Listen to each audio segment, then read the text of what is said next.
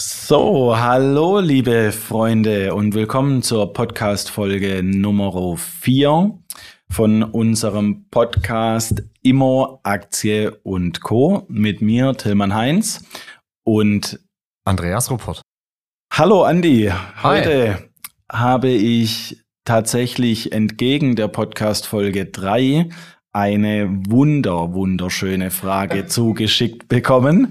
Gut, nach der Aufforderung war klar, dass die Leute dich bombardieren. Ja, also die äh, Zuschriften waren schon wirklich sehr, sehr gut. Natürlich an der Stelle nochmal der äh, eindringliche Aufruf und Appell an euch da draußen. Stellt uns Fragen, lasst uns wissen, gebt uns Feedback, wie euch das Ganze gefällt. Ähm, wir sind natürlich auch für Kritik und Verbesserungsvorschläge jederzeit offen und Absolut. Nehmen uns diese auch gerne zu Herzen. So, mein lieber Andi, also, wir haben eine Frage, die betrifft den deutschen Aktienindex. Ich hoffe, ich habe das richtig ausgesprochen, abgekürzt DAX. Bestimmt, ja. Da haben wir ja im Laufe des Jahres, ich kann es leider nicht ganz genau verifizieren, wann das gewesen ist, müsste aber Anfang des Jahres irgendwo gewesen sein. Da ist das deutsche Unternehmen Linde aus dem DAX ausgeschieden. Ähm, vielleicht kannst du an der Stelle erstens erzählen, was macht Linde? Das, ich weiß nicht, ob das jeder weiß äh, von den Zu Zuhörern, Zuschauern, hätte ich fast gesagt, Zuhörern da draußen. Und weshalb fliegt man denn aus dem DAX? Okay, cool. Ähm, Frage gefällt mir und äh, ich merke schon, die, die kommt aus einer, aus einer Richtung, wo, wo ich echt mal gern was erzählen würde. Die Frage ist nämlich, ich, ich fange beim zweiten Teil der Frage an, warum fliegt man aus dem DAX? Die Linde, und das ist das viel Entscheidendere daran, die ist gar nicht aktiv aus dem DAX geflogen. Die hat sich selbst dazu entschieden, den DAX zu verlassen. Da muss man vielleicht ein bisschen weiter vorne anfangen. Die Linde, und das ist das Traurige, der, der DAX ist ja gelistet nach den 30, damals 30, heute 40 größten deutschen Unternehmen. Und die Linde war tatsächlich, und deswegen ist dieser, wiegt dieser Verlust auch schwer, das wertvollste deutsche Unternehmen. Ah ja, so okay, das konkurriert. SAP ist da immer vorne dabei noch und ist jetzt das wertvollste. Und die Linde war aber das wertvollste Unternehmen im DAX. Und das haben wir jetzt verloren. Das heißt, die sind, wie ich gerade schon sagte, nicht rausgeflogen, dass man gesagt haben, hey Linde, äh, mach mal Platz für jemand anderen. Nein, die haben leider sich selbst dazu entschlossen, den DAX zu verlassen und jetzt in der USA sich zu listen. Und da muss man vielleicht ein bisschen zurückgehen. Warum haben die das getan und, und woher kommt diese, diese Entscheidung? Mhm. Die Linde äh, ist entstanden oder beziehungsweise hat vor ein paar Jahren fusioniert mit einem, mit einem irischen Unternehmen und hatte ihren operativen Holding-Hauptsitz schon in Dublin. Mhm. Seit, müsste ich jetzt nachschauen, so drei, vier Jahren oder sowas. Und die haben immer auch mit dem, mit dem irischen Partner sich dazu entschlossen, okay, der Finanzplatz Deutschland, wir sind zwar das wertvollste Unternehmen dort und haben da auch eine, eine relativ große äh, Traffic, sage ich jetzt mal in Deutschland, eine große Bekanntheit, aber wir wollen eigentlich eine größere Bekanntheit. Und zwar Bekanntheit nicht in Form, dass das Unternehmen bekannt ist, äh, mhm. aus Employer Branding oder, oder bei ihren Kunden, sondern rein als, als Aktie, also um die, um, den, um die Aktie zu vermarkten, das Unternehmen am Kapitalmarkt zu verkaufen, sage ich jetzt mal. Ah, ja, okay, okay. Und deswegen wollten sie aus Attraktivitätsgründen den Finanzplatz Deutschland verlassen und sind jetzt an der New York Stock Exchange in USA gelistet. Das heißt, es hat reine Gründe der Attraktivität zum Vermarkten der Aktie. Okay, weshalb ist denn der äh, deutsche Handelsplatz oder der deutsche Standort für Aktien offensichtlich ja, wenn die äh, Linde und das wertvollste ja. deutsche Unternehmen da die Biege macht. Warum, warum äh, ist das der Fall, dass, dass das nicht mehr attraktiv hier ist? Ja, das ist hart damit zu tun. Also man sieht es zum Beispiel, wenn ich, wenn ich noch eins aufgreifen kann, bevor ich die Frage beantworte zum Beispiel das Unternehmen, das ja ziemlich stark in der Presse war, BioNTech, mhm. wo ja vorher keine AG war, beziehungsweise nicht an der Börse gelistet war und sich der während dieser Corona-Krise dann an der Börse gelistet hat, hat sich ja sogar schon in erster Instanz dazu entschlossen, gar nicht in Deutschland sich listen zu lassen, sondern direkt in die USA zu gehen. Und das ist ein deutsches Unternehmen? Das ist ein deutsches Unternehmen, sitzt in Mainz. Also da sieht man mal, dass man muss nicht unbedingt an den deutschen Finanzplatz. Und jetzt die Frage zu beantworten, warum ist der deutsche Finanzplatz so unattraktiv? Äh, wäre eine Frage, die du eigentlich ja nicht mir stellen müsstest, sondern, sondern anderen Personen, vielleicht in Berlin, warum der deutsche Finanzplatz so unattraktiv ist. Aber wir versuchen mal aufzudröseln, warum. du hast in Deutschland halt grundsätzlich keine Aktienkultur. Das ist das Problem. Auch heute schon, wenn man sich die äh, Unternehmen im DAX anschaut oder auch in den, den kleineren Indizes in Deutschland, hast du die, die Aktionäre schwerpunktmäßig aus dem Ausland. Mhm. Natürlich aus den USA, auch aus, aus dem Nahen Osten oder aus dem asiatischen Bereich oder auch aus dem europäischen Ausland, aus dem angelsächsischen Bereich Dänemark, äh, Schweden, Niederlande, Großbritannien, Schweiz beispielsweise. Aber ganz wenige Anleger kommen nur aus Deutschland. Und deswegen sagen natürlich die Unternehmen, und ich will da mal ein plakatives Beispiel nehmen, wenn man mal die beiden Unternehmen Nike, also den Sportartikelhersteller Nike oder Modeunternehmen Nike mit, mit dem Unternehmen Adidas vergleichen möchte, die sind ja sehr relativ ähnlich, die Unternehmen. Und äh, haben ähnliche Marktdurchdringung, ähnliche Markenstärke. Klar, das eine Unternehmen ist etwas stärker in den USA und auch etwas stärker in dem Bereich Mode. Das andere Unternehmen ist aber sehr stark im Bereich Fußball. Also man kann die Unternehmen relativ gut miteinander vergleichen. Und wenn man da zum Beispiel die Börsenwerte, ich müsste die jetzt nachschauen, habe die jetzt ad hoc, war ja auch nicht vorbereitet auf die Frage, äh, aus dem Stegreif im, im, in der Hand. Aber um es auf den Punkt zu bringen, Adidas ist weniger wert wie Nike. Okay. Und das könnte man darauf zurückführen, dass eben dieser Finanzplatz, dass eben ganz wenige Aktionäre oder weniger Aktionäre Adidas als attraktiv einstufen, weil sie einfach sagen, okay, die sind in Deutschland gelistet und haben gar nicht die Aufmerksamkeit. Das zweite Thema, das dazu kommt, sind natürlich der Bereich passive Investments, ETFs.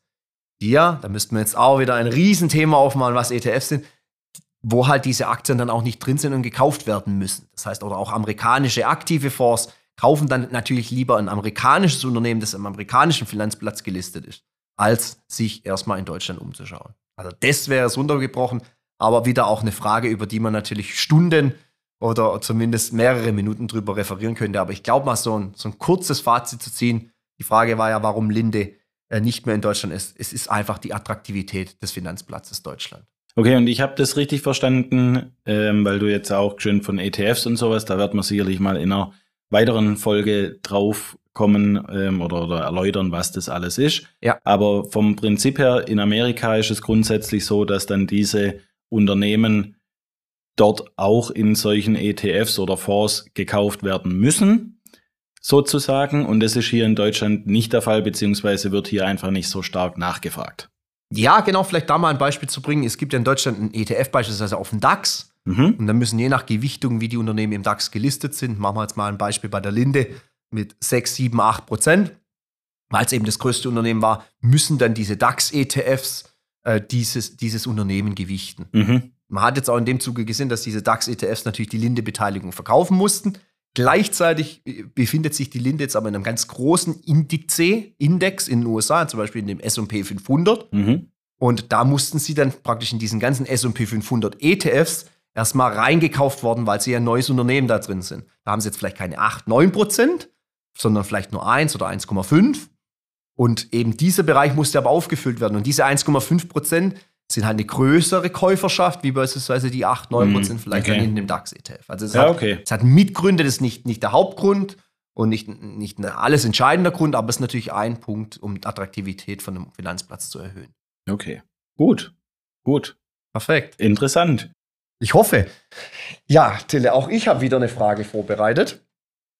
Beziehungsweise kommt die diesmal tatsächlich nicht von einem Zuhörer oder einer Zuhörerin und auch nicht von mir, sondern ist mal ein bisschen so ein Spiegel meiner Kunden, die ich in den letzten Gesprächen, also wenn ich mit meinen Kunden spreche, und da kommt ja häufig dann auch im, im Schwabeländle hier das Thema Immobilien auf, weil auch viele Kunden dort investiert sind oder investieren wollen. Mhm. Und dann kommt häufig die Frage, seit die Zinsen sich so entwickelt haben, wie sie sich entwickelt haben, soll man jetzt kaufen oder soll man noch abwarten oder wie stark haben die Immobilien überhaupt schon nachgegeben, Bestand oder, oder auch äh, Neubauten? da einfach mal, ich weiß, es sind jetzt viele Fragen auf einmal, aber vielleicht mal so ein bisschen aufdröseln. Was würde ich denn an deiner Stelle oder was sollte ich an deiner Stelle, an du an meiner Stelle dann antworten auf diese Frage?